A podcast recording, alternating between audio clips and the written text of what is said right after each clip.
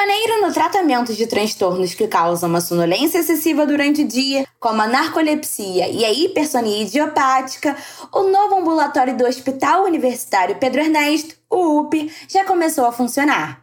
A unidade, ligada ao Serviço de Neurologia do UP, é a única com vagas abertas para tratamentos relacionados à neurologia do sono no estado do Rio de Janeiro. Para ter acesso ao atendimento, o paciente deve ser encaminhado por uma unidade de saúde do SUS. A narcolepsia afeta diretamente as relações sociais e profissionais dos portadores. Por isso, o diagnóstico é de extrema importância. Além do tratamento de transtornos do sono, o novo ambulatório, em ação conjunta com a Policlínica Piquet Carneiro, contribui também para novas pesquisas e estudos na área, como, por exemplo, o trabalho Efeito da Terapia Vibratória Sistêmica nos pacientes com narcolepsia, realizado por Mário Bernardo Filho, professor da Faculdade de Ciências Médicas na UERJ. Outra pesquisa, agora em parceria com o Laboratório de Histocompatibilidade e Criopreservação da UERJ e sob a coordenação do professor Luiz Cristóvão de Moraes, tem como objetivo analisar o material genético